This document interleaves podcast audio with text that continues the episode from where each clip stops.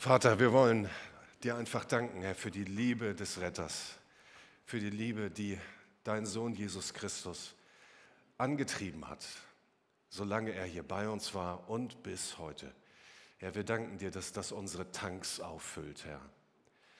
Herr, wir machen uns im neuen Jahr 2024 weltweit Gedanken über so viele Tanks, Öltanks, Gastanks, Wassertanks. Aber das, was wir am meisten brauchen, Herr, das ist diese Liebe, mit der du zu uns gekommen bist und mit der du uns liebst. Und deswegen danken wir dir, dass du das eben wieder gefüllt hast bei diesem schönen Lied, äh, das wir miteinander singen durften. Sei du jetzt hier bei uns, Herr, und öffne unser Herzen. Amen.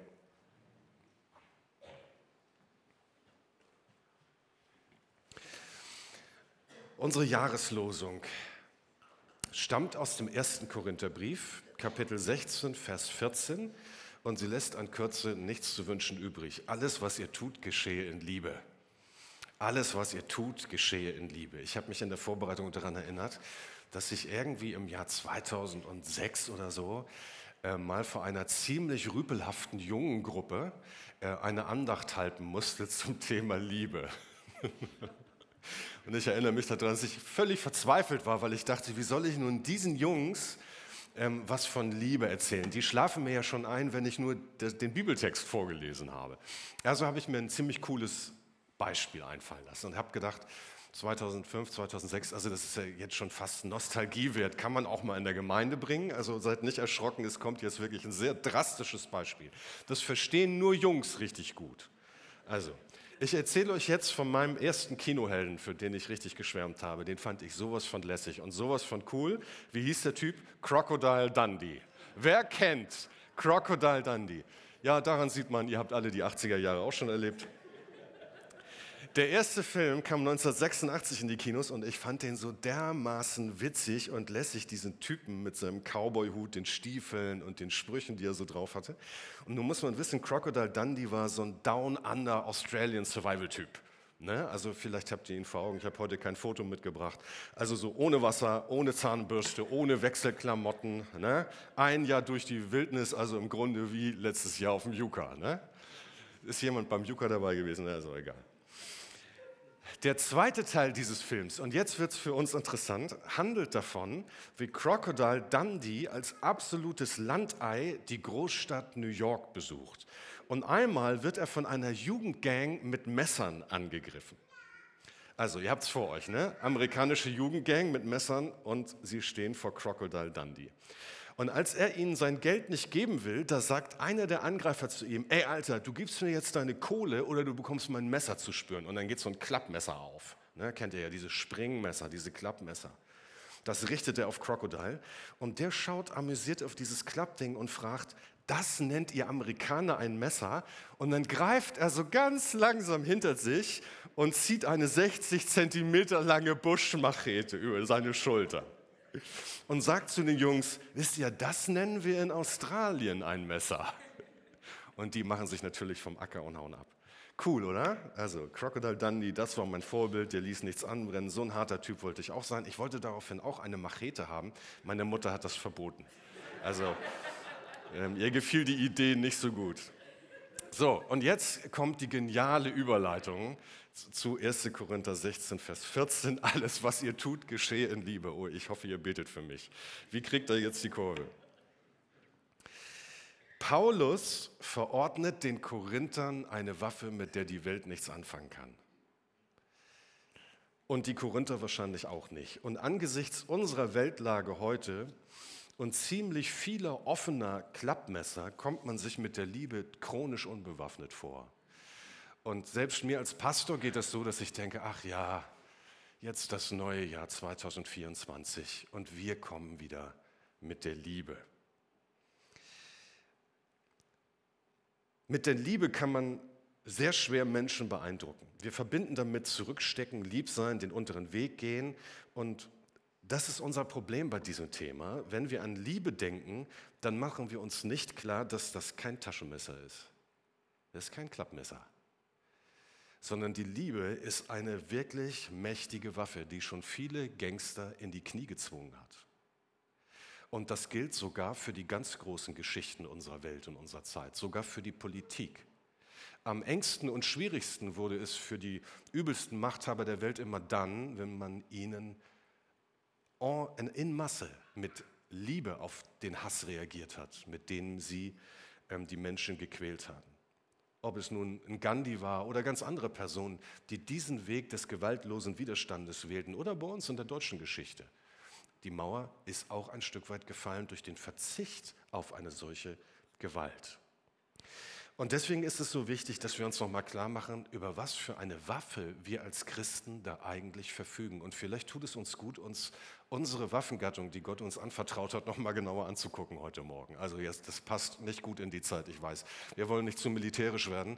Aber wenn wir schon militärische Terminologie verwenden, dann lasst uns die Liebe nehmen. Also kommt, wir gucken uns kurz gemeinsam mit den Korinthern an, über was für eine Waffe wir verfügen. Man muss nämlich wissen, mit welcher Waffe man unterwegs ist. Wenn wir nicht wissen, was für eine Kraft die Liebe hat, dann werden wir nicht selbstbewusst in unserem Leben unterwegs sein, sondern ständig mit Minderwertigkeitsgefühlen und Komplexe. Und das ist überhaupt nicht gut. Wir sind nicht unbewaffnet, ganz im Gegenteil. Wir müssen nur wissen, um was für eine Waffe es sich handelt. Und jetzt gucken wir uns zunächst an, wie das wohl für die Korinther gewesen ist. Die Korinther als Gemeinde kannten Klappmesser zur Genüge. Ich glaube, das kann man sagen. Die Stadt Korinth war 146 vor Christus einmal komplett zerstört worden von den Römern und dann haben sie sie 100 Jahre später wieder aufgebaut und diese Stadt ist in kürzester Zeit angewachsen, man würde heute sagen zu Sin City, also zu einem Sündenfuhl, ähm, einem unfassbaren Sündenfuhl. Es wurde ein Sammelbecken für lichtscheues Gesindel des ganzen Reiches. Da gab es viele Soldaten, die dort ähm, ihren Alterswohnsitz nahmen oder, oder einfach interniert waren. Prostituierte natürlich, das Rotlichtmilieu florierte, Sklavenkaufleute. Es gab dieses berühmte Händler- und Hafenviertel in Korinth. In Rom gab es sogar dieses Sprichwort, leben wie in Korinth, da wusste jeder Bescheid. Also wer, wer lebte wie in Korinth, der ließ aber wirklich alle Fünfe gerade sein. Also das ist die Stadt, den Paulus das schreibt. Und es ist wichtig, dass wir das bedenken, weil Liebe war hier maximal eine Ware. Hier kam man durch in Korinth mit den breitesten Schultern. Liebe war lediglich ein Mittel zum Zweck. Andere Kräfte waren viel mächtiger in Korinth und die zogen täglich, Tag für Tag die Herzen an und betrogen die Menschen Herzen um das Wichtigste. Aber es ist wichtig, dass wir uns das klar machen. Das sind die, die Leser dieser Worte des Paulus. Das sind Menschen, die von dieser Stadt geprägt waren, in der Liebe keine geeignete Waffe war. Diese Welt war hart, und hatte auf sie abgefärbt und hatte sie geprägt. Und wer den ersten Korintherbrief liest, der sieht das sofort. Ich nenne euch nur mal ein paar Themen. Es sind ja 16 Kapitel im Korintherbrief. Jedes Kapitel hat einen richtig, hat einen richtig ähm, ich, ich sage mal, so eine heiße Kartoffel, die angepackt wird. Ne? Also da geht es um Umgang mit Scheidung, sexuelles Durcheinander, Konflikte, Spaltungen, ähm, Spannungen zwischen Arm und Reich, Probleme über Probleme. Also, die Korinther wussten was von der Kraft von Klappmessern. Nur von der Kraft der Machete, da wussten sie noch nicht so viel. Aber jetzt kommt eine interessante Geschichte dazu. Das Krasse war, obwohl in dieser Gemeinde so viele Leute noch in der Generation davor so von Sünde geprägt waren, gab, diese, gab Gott dieser Gemeinde unfassbar mächtige und starke Gaben. Das ist das Zweite, was beim Korintherbrief auffällt. Lest ihn euch zu Hause nochmal durch. In Korinth gab es eine Menge unfassbar begabter Leute. Paulus schreibt das gleich am Anfang, 1. Korinther 1, Vers 7, sodass ihr keinen Mangel habt in dieser Gemeinde an irgendeiner Gabe. Das war auffällig. Die Korinther, das, da waren Leute dabei, wenn die vorne auf die Bühne gingen, dann schwieg der Rest. Die hatten Charisma, die hatten Ausstrahlung, Leiter, Prediger, Propheten, alles da, aber, und jetzt kommt die Spannung in dieser Gemeinde. Sie hatten alle diese Gaben und Fähigkeiten, aber die Klappmesser waren in der Hose noch geöffnet. Sie hatten noch nicht diese Liebe verstanden, um die es geht. Sie hatten noch gar nicht begriffen, was Gottes eigentliches Anliegen ist, nämlich dass sie verändert werden in das Bild Gottes, sondern mit diesen Gaben und Fähigkeiten fingen sie nun an, sich gegenseitig zu bekämpfen. Das ist das Hauptthema der Korintherbriefe, wenn man sie liest diese ganzen Konflikte wieder einzufangen, die da vom Zaun gebrochen wurden. Also das ist eine sehr gefährliche Mischung, super begabt zu sein, aber die Liebe nicht zu kennen. Weil dann geht alles durcheinander. Jetzt frage ich euch, kommt uns das bekannt vor? Ähm, wir kommen ja auch aus einer Hafenstadt. Ne? Wir, wir leben in einer Hafenstadt. Gut, dabei belassen wir es einfach mal bei diesem kurzen Satz. Denn das Problem bei den Korinthern waren, sie wählten zielsicher ähm, die falschen Waffen. Ihr Denken war noch nicht erneuert und sie übertragen nun das, übertrugen das nun natürlich auch ähm, auf ihren Glauben, was sie im Leben erfahren hatten. Und das ist so entscheidend. Wenn wir mit falschen Waffen kämpfen, auch als Christen, ähm, dann ist dieser Vers der Jahreslosung für uns genau richtig. Wir wissen ja, dass die Liebe wichtig ist. Wir haben sie selbst erfahren. Das bedeutet aber nicht, dass wir die Dimension begreifen. Die Liebe ist wirklich das Aller, Allerwichtigste. Es ist das Zentrum der Gemeinde Jesu Christi. Wenn irgendetwas von Gemeinde verändert wurde, dann ist es nie durch prophetische Rede geschehen oder durch irgendwelche guten Predigten und Vorträge. Es ist immer geschehen durch die Liebe. Das ist die Kraft, mit der wir wuchern können, die wir haben. Wir haben sonst nichts, ähm, was andere nicht auch hätten, sondern das ist das, was wir haben, die Liebe und die Gnade. Und deswegen so wichtig für uns am Jahresanfang, ähm, vielleicht ist das ein guter Vorsatz, äh, mehr lieben. Lieben ist gut. Mit den fünf Sprachen der Lieben. Ne, wir alle haben einen unterschiedlichen Tank. Danke, Johanna, für die, für die Punkte heute. Die kann man schon mal mitnehmen. Ne? Diese fünf Tanks. Jeder von uns hat einen anderen Tank. Der, unser Liebestank wird unterschiedlich gefüllt. Aber wir, wir sprechen unterschiedliche Sprachen. Aber die Liebe muss rein. Und eine Gemeinde, die stark ist zu lieben, ist eine Gemeinde, die wächst, weil Christus in ihr gegenwärtig ist. Und das mussten die Korinther auch begreifen. Es ist nicht die besondere Gabe, es ist nicht die besondere Erkenntnis und Weisheit, sondern es geht aus Gottes Perspektive zuerst darum, dass wir jetzt verändert werden in sein Bild durch die Kraft der Liebe. Und jetzt schauen wir uns unsere Waffe nochmal an. Man muss die Waffe verstehen. Für die, die beim Bund gewesen sind, ne, geht es immer darum, seine Waffe zu kennen. Ne? Waffe einmal auseinanderbauen, wieder zusammensetzen. Wie lange hast du gebraucht? Wie reagiert die Waffe bei Hitze? Wie reagiert sie bei Kälte? Wir dürfen das mit der Liebe tun. Und wir tun das nur ganz kurz heute Morgen, aber ich glaube, es ist wichtig, das nochmal zu machen. Was ist das Besondere unserer Waffe? Ihre Herkunft. Was ist Liebe? Ich will das mal einfach so sagen. Sie ist die Kraft, die Gott wählte, diese Welt zu überwinden. Das ist die Kraft, die Gott gewählt hat. Johannes 3, Vers 16. So sehr hat Gott die Welt geliebt, dass er seinen einzigen Sohn gab, auf dass alle, die an ihn glauben, nicht verloren gehen, sondern das ewige Leben haben. Und in Johannes 13 sagt Jesus in Vers 35, daran wird jedermann erkennen, dass ihr meine Jünger seid, wenn ihr Liebe untereinander habt. Also, darum geht es. Diese Liebe ist keine irdische Kraft, sondern sie ist eine überirdische Kraft. Eine Kraft, die uns die wir empfangen müssen, die uns geschenkt wird. Und ich glaube, das ist wichtig, dass wir das nochmal verstehen. In der Zeit Jesu existierten verschiedene griechische Wörter für Liebe. Ihr kennt das vielleicht. Eros und Phileo und Stoigo und was es da so alles gibt. Und die Autoren des Neuen Testaments wählten ein anderes griechisches Wort, nämlich Agape. Warum? Um die häufig gebrauchten griechischen Worte für Liebe zu vermeiden, welche mit griechischen und heidnischen Ideen und hauptsächlich emotional oder sexuell gedeutet wurden. Versteht ihr? Die erste Christenheit hat begriffen, diese Liebe, diese göttliche Liebe, das ist mehr und ist etwas anderes als das, was wir Menschen über Liebe sagen. Zu Eros muss ich nicht viel sagen. Philio, Philio kennt ihr auch, das ist die Freundesliebe. Stoigo ist die elterliche Liebe, also die Mutterliebe, die Vaterliebe. Das kennt die ganze Welt. Natürlich, diese Art von Liebe ist da, aber Agape, diese selbstlose Liebe, die ist nochmal etwas anderes. Und deswegen haben sie Agape als Begriff gewählt. Und jetzt kommt das Wichtige, Sie verstanden, die ersten Christen verstanden Liebe nicht nur als eine von vielen Eigenschaften Gottes. Also ne, Gott ist heilig, Gott ist gerecht und dann ist er auch noch ein bisschen Liebe, sondern sie verstanden Liebe als die Essenz Gottes, die sein Wesen am tiefsten beschreibt. Alle anderen Eigenschaften sind sozusagen sekundäre Manifestationen dieser Liebe Gottes. Also das war radikal.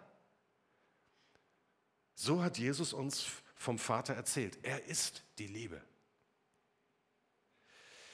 Und das macht diese Agape-Liebe so besonders. Sie ist selbstlose Liebe. Bei allen anderen Liebesformen, die wir uns heute Morgen angucken könnten, ist es so, dass ich auch etwas davon habe.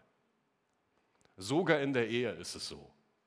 Das sollte man auch niemals zu leugnen versuchen. Ehe ist nicht nur Agape-Liebe, da geht es schon um Geben und Nehmen. Und bei Freundschaft ist auch Geben und Nehmen. Und selbst bei Mutterliebe ist auch ein bisschen Geben und Nehmen, je älter man wird vor allen Dingen. Also Agape aber ist selbstlose Liebe, ist etwas von der Qualität her Neues. Paulus hat diese neue Waffe beschrieben in 1. Korinther Kapitel 13. Es ist wirklich eins der, der schönsten Kapitel der ganzen Bibel. Lest es nochmal neu. Und ich lese euch das hier einfach vor. Mehr muss man dazu nicht sagen. Die Liebe ist langmütig und freundlich. Die Liebe eifert nicht. Die Liebe treibt nicht Mutwillen. Sie bläht sich nicht auf. Sie verhält sich nicht ungehörig. Sie sucht nicht das Ihre. Na, ganz wichtig. Sie lässt sich nicht erbittern.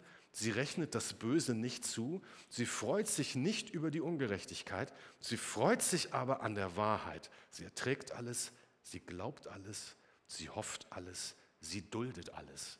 Wenn, wenn man das auf sich wirken lässt, dann kommt es mir so vor, oder man könnte vielleicht sagen, die Liebe ist, die ist so stark, die ist nicht angreifbar. Wie willst du eine so unabhängige Kraft, die von nichts abhängt als von Gott allein stoppen. Das ist unmöglich. Wunderschön hat Paulus das hier beschrieben. Das ist Liebe. Wirkliche, selbstlose Liebe. Das ist eine völlig neue äh, Definition von Liebe. Und diese Liebe hat die Welt transformiert. Sie hat die Welt verändert. Diese Agape steht über allem. Und Paulus macht dann ja weiter in Kapitel 13. Sie gibt allen anderen Gaben ihren Wert und ihre Zielrichtung, denn sie ist eigentlich Gottes Grund für alles. Muss ich kurz erklären. Also die Korinther, die strebten ja nach übernatürlichen, spektakulären Gaben. Also sie haben geglaubt, das ist, das ist ein gutes Ziel, solche Gaben zu entwickeln. Und jetzt schreibt Paulus, wenn ich mit Menschen und mit Engelzungen redete und hätte der Liebe nicht, so wäre ich ein tönendes Erz oder eine klingende Sch Schelle. Bringt alles nichts. Warum? Weil es eigentlich nur auf die Liebe ankommt. In der Welt des ersten Jahrhunderts nach Christus gab es an den Eingängen zu den heidnischen Tempeln einen großen Gong. Und diesen Gong, den schlug man, um die Gottheit zu wecken. Also die musste erstmal aufgeweckt werden. Und dann brachte man das Opfer. Und genau so einen Gong kannten die Korinther vom Tempel des Dionysos und der Kybele. Der machte eine Menge Lärm, das war ein Riesenzinnober, aber es geschah sonst gar nichts. Und das ist es, was Paulus ihnen hiermit sagen will. Ihr Korinther, diese Gaben, die scheinen zunächst unglaublich viel herzumachen. Ja, keine Frage, wenn jemand ein wunderschönes Lied singt mit so einer Begabung oder ihr, eine, oder ihr eine ansprachende Predigt hört, die euch richtig emotional vom Hocker reißt, wo ihr sagt, boah, das war aber Energie pur. Und dann am Ende ist die Frage, bewirkt sie was? Meistens nicht. Bewirken tut nur etwas die Liebe in diesen Worten, wenn Gott und wenn Christus in ihnen wirkt. Liebe verändert als einzige Kraft auf dieser Welt. Liebe verändert. Das hat Sido gut erkannt. Und dann macht Paulus weiter und sagt an alle die in Korinth, die Geheimlehren und Weisheit interessiert, interessant finden. Da schreibt er dann in 1. Korinther, in 13, Kapitel 13, Vers 2, wenn ich prophetisch reden könnte und wüsste alle Geheimnisse und alle Erkenntnis und hätte allen Glauben, so dass ich Berge versetzen könnte und hätte der Liebe nicht, so wäre ich nichts. Denn vor Gott zählt die Liebe allein. Und dann zum Schluss noch ein Wort an die Asketen. Und wenn ich alle meine Habe den Armen gäbe und meinen Leib dahingebe, mich zu rühmen und hätte der Liebe nichts, so wäre es mir nichts nütze. Damit hatte all die verschiedenen Gruppen in der Gemeinde eingefangen, die glauben, dass ihr Way of Life jetzt total gesegnet wäre. Ne? Also entweder über Erkenntnis und Information oder aber über einen asketischen Lebensstil zurückziehen von der Welt. Ne? Also das gab es damals auch alles schon. Und Paulus sagt, das ist nicht das, worum es geht, sondern das Entscheidende ist die Liebe. Denn diese ganzen Gaben, die gibt Gott uns ja nur, damit wir mit ihnen lieben können. Dafür sind die da. Sie setzen die Liebe in Szene. Die Liebe ist die Hauptperson, die anderen sorgen dafür, dass sie in Szene gesetzt werden. Und jetzt könntet ihr sagen, na gut, ja, habe ich auch schon mal irgendwie gehört. Aber jetzt muss man sich das nochmal klar machen. Diese Kraft hat die Landkarte total verändert. Auch die, sogar die politische Landkarte. Wenn man sich die, die Karten des Römischen Reiches mal so ansieht zur Zeit Jesu und das nochmal vergleicht, 150 Jahre später, dann kann man eine erstaunliche Beobachtung machen. In dieser kurzen Zeit hat das Christentum sich über die ganze damals bekannte Welt ausgebreitet. Es gibt Christen in, in, in Germanien, es gibt sie in Afrika. Und das, obwohl die ersten Christen hart diskriminiert und verlacht wurden und man sie verfolgt hat. Und warum war, war diese Gruppe von Verrückten so erfolgreich? Weil die so gut predigen konnten? Nein, weil die geliebt haben. Das war was Neues, das war eine neue Kraft, die dort freigesetzt wurde. Diese Christen taten Dinge, die kannte man bis jetzt so nicht. Zum Beispiel vergaben die ihren Feinden. Das ist ja mal ein gewagtes Konzept, oder? Ihren Feinden vergeben. Oder sie gaben Menschen am Rande der Gesellschaft eine völlig neue Chance. Das war damals undenkbar, dass, dass, dass Leute, die geächtet waren, wieder ein neues Leben beginnen konnten. Sie kümmerten sich um Arme und Kranke und zwar ohne in irgendeiner Weise einen Bezug zu ihnen zu haben. Das war auch ein völlig neuer Gedanke. Sie kannten kein Arm und Reich. Sie gingen an die übelsten Orte und flohen nicht vor ihnen. Und ihr Markenzeichen war eine unerschütterliche Hoffnung, egal wie viele Erdbeben es im römischen Reich wieder gegeben hatte. Manchmal vergessen wir was.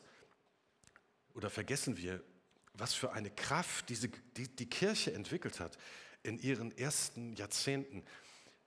Krankenhäuser, Hospize, Armenspeisung für alle. Wer hat es erfunden? Nicht die Schweizer, sondern die Christen. Das gab es alles so noch nicht. Und das alles bewaffnet mit dieser mickrigen Waffe der Liebe. Was haben wir da eigentlich anvertraut bekommen? Das ist eine große Kraft und deswegen lasst uns das machen unsere Waffe auseinandernehmen und wieder zusammenbauen. Das müssen wir blind beherrschen können. Und wenn es dunkel ist. Und lasst uns damit morgens anfangen, mittags weitermachen und es abends wieder aus dem Schrank holen. Die Welt wurde nicht überwunden durch Wahrheit, Gerechtigkeit, Stärke, Macht, Klugheit, Weisheit, sondern durch die Liebe. Und das ist es, was Paulus uns in diesem Vers sagt. Und da gucken wir jetzt zum Schluss einfach nochmal rauf. Am Ende dieses Briefes, und er hat eine Menge geschrieben, 16 Kapitel, das ist ein langer Brief gewesen, da sagt er den Korinthern, diese Worte, es sind sozusagen seine famous last words. Also da, wo er alles nochmal zusammenbindet. Und er sagt, Leute, ganz einfach, alles, was ihr tut, lasst in Liebe geschehen. Alles. Das ist das herausforderndste Wort, ohne Frage. Man fragt wirklich Paulus, wie soll das denn gehen? Aber er will damit sagen, Liebe muss euch durchdringen. Liebe muss euch motivieren und antreiben. Ob geliebt wird, das muss eure größte Sorge sein. Nicht, wer die beste Andacht gehalten hat. Liebe muss in allem drin sein. Wenn man das mit dem Suppekochen vergleichen will, also eine Kartoffelsuppe, da brauchen wir Kartoffeln und Gemüse und Gewürze. Ist alles super, wenn das da ist, aber das, die Liebe ist das Wasser. Ohne Wasser keine Suppe. Also das muss unser größtes Anliegen als FEG Sasel im nächsten Jahr sein. Alles muss geprägt sein von Liebe. Von dem Moment an, wenn man das Gemeindehaus betritt, bis man wieder zu Hause ist? Nein, nein. Also die ganze Woche über. Ihr merkt, der Pastor hat sich verrannt, alles klar. Jetzt kommt der, der, der, zweite in diesem Teilsatz. Alles, was ihr tut, da bin ich noch mal kurz zusammengezuckt, habe gedacht, oh, geht es jetzt plötzlich wieder ums Tun? Total wichtig. Bei der Liebe geht es nicht um eine Gefühlslage. Liebe ist keine emotionale, seelische Haltung. Als Johanna hier vorhin gestanden hat, gesagt hat, also morgen schon und dann dieses Lied, dann ist man so gut drauf. Da habe ich gedacht, oh ja, so es wäre schön, wenn es mir morgens auch mal so ginge.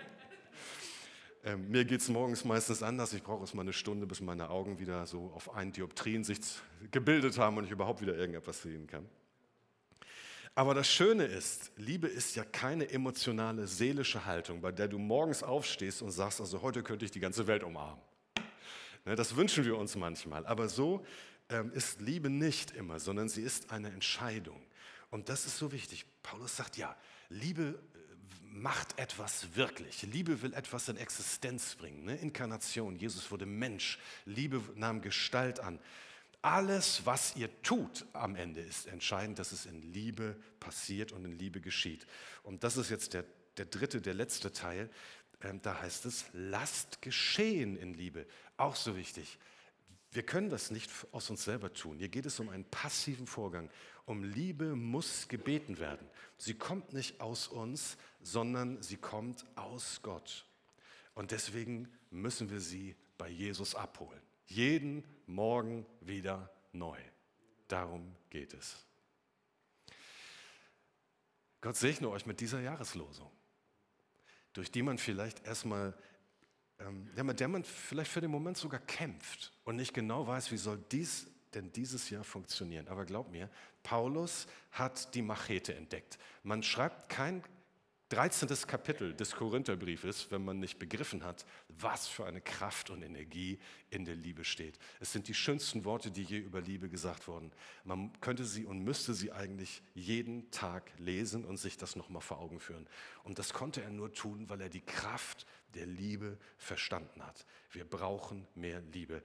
Unsere Welt braucht Christen, die nicht unbewaffnet sind. Die Kirche hat zwischendrin immer wieder geglaubt, dass sie der Welt was anderes bringen könnte.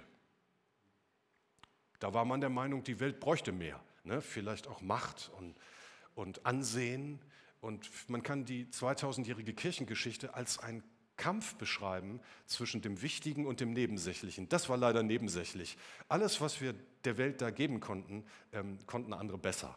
Oder hat uns manchmal sogar direkt in die Sünde geführt. Aber das, was die Welt nicht hat und was wir haben, das ist die Liebe. Und deswegen brauchen wir Christen, die die Waffen der Liebe an die Hand nehmen. Unsere jungen Leute hatten früher ähm, so ein cooles T-Shirt. Ich weiß nicht, ob das in der FEG Sasel auch bekannt war. Da stand drauf, mal gucken, ob ihr das kennt. Ich würde mich ja gern geistig mit dir duellieren, aber ich sehe, du bist unbewaffnet. Habt ihr das schon mal gehört? Das ist eine Frechheit, der Satz. Ich würde mich ja gern geistig mit dir duellieren, aber ich sehe, du bist unbewaffnet. Also wirklich eine Frechheit. Habe ich gesagt zu dem jungen Mann, der das anhatte, das siehst du ja wohl sofort aus, das geht ja gar nicht. Nein, war lustig, das war lustig. Wir sollten nicht unbewaffnet sein, sondern wir sollten bewaffnet sein mit der Kraft dieser Liebe. Und das wollen wir jetzt auch gleich im Abendmahl zusammen feiern. Ich bete noch. Vater, ich danke dir für die Kraft der Liebe und entschuldige, dass wir diese Waffe oft so verächtlich zur Seite legen und so tun, als bringe die nichts. Entschuldige, dass wir uns mit der Liebe zu wenig beschäftigen, äh, ihrem Wesen zu wenig auf den Grund gehen, dass wir nicht genau wissen, um was es sich in Wahrheit handelt, was für eine Kraft in ihr steckt. Wir bitten dich ja, dass du die Liebe in unseren Herzen freisetzt, ganz neu und auch in unserer Gemeinde. Und Herr, dass wir ähm, mutig auch in die Zukunft gehen können. Es gibt keine Kraft da draußen, die die Liebe überwinden kann. Ähm, wir wollen das zur Kenntnis nehmen und mutig auch in das neue Jahr 2024 starten. Amen. Wollen wir miteinander noch ein Lied singen und dann wollen wir das Abendmahl feiern. Euch zu Hause die Einladung. Ähm, legt euch gern auch ein bisschen Brot und ein wenig Traubensaft zurecht. Dann könnt ihr gleich mit uns gemeinsam in die Gemeinschaft mit Gott eintreten.